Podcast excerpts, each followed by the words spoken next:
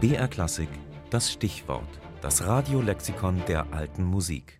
Musica Enchiriades, ältestes erhaltenes Lehrwerk der Polyphonie.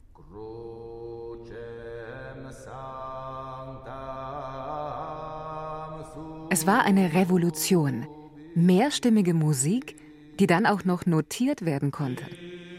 Klar, heute scheint das nicht mehr sonderlich spektakulär, aber im 9. Jahrhundert, als die Musica Enchiriadis, zu Deutsch in etwa Handbuch der Musiklehre, entstand, war die Möglichkeit, Musik schriftlich festzuhalten, ganz neu, denn der Autor des Lehrwerks dürfte bis dahin von einer nur mündlich tradierten Musikpraxis umgeben gewesen sein. So merkt man in dem in Latein geschriebenen Text auch immer wieder, wie entzückt er darüber ist, dass man die Töne wird aufzeichnen und singen können, nicht schlechter als Buchstaben schreiben oder lesen. Wer dieser Verfasser war, ist übrigens nicht gesichert, wenn man auch annimmt, es sei ein gewisser Abt Hoger gewesen, der um das Jahr 900 dem Kloster Werden an der Ruhr vorstand. So geht es in der Musica Enchiriades denn auch um den Gesang in den klösterlichen Stundengebeten und Gottesdiensten.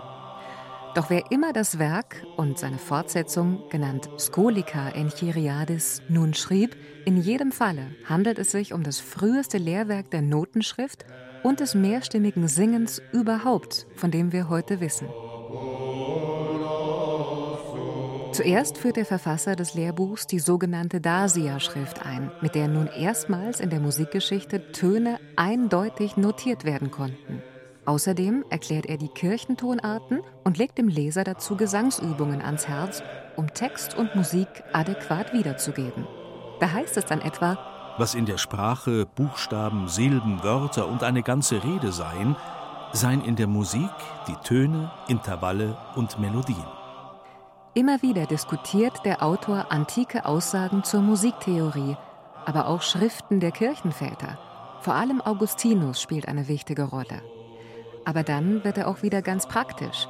Quarte, Quinte und Oktave werden zu Konsonanzen, alle anderen Intervalle zu Dissonanzen erklärt. Und schließlich erfährt der Leser, wie die gregorianischen Melodien als Quint- oder Quartorganum zu singen sind – also mit einer parallel zur Hauptstimme laufenden zweiten Stimme im Abstand einer Quinte oder Quarte.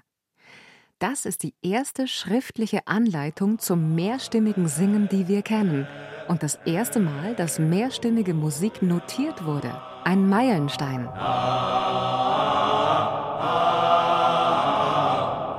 Schon im 10. Jahrhundert entstanden übrigens in ganz Europa zahlreiche Abschriften der Musiker Enchiriades.